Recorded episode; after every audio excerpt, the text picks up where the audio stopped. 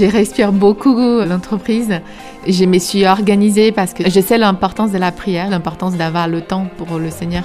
Et avec le Seigneur, bien que durant toute la journée, on est dans la prière de manière euh, plus euh, active, pour moi, c'était important de vraiment mettre un, un, temps à part. Et ça a été un vrai combat parce que on est souvent submergé par les tâches quotidiennes je me suis rendu compte qu'il faut être vraiment intentionnel. C'est pas une question je n'ai pas le temps, c'est puisque je n'ai pas le temps, il va falloir que je fasse du temps parce que c'est tellement important. Si je me lève et que je me lance tout de suite à travailler, j'aurai pas la même journée.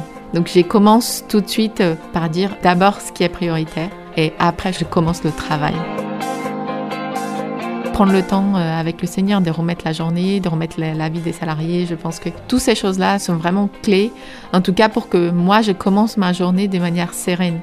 Et qu'après, derrière, je vais peut-être avoir des petites prières plus spécifiques dans la journée par rapport à des choses qui vont arriver, mais que du coup, c'est déjà remis dans les mains du Seigneur et que je commence déjà de cette manière-là.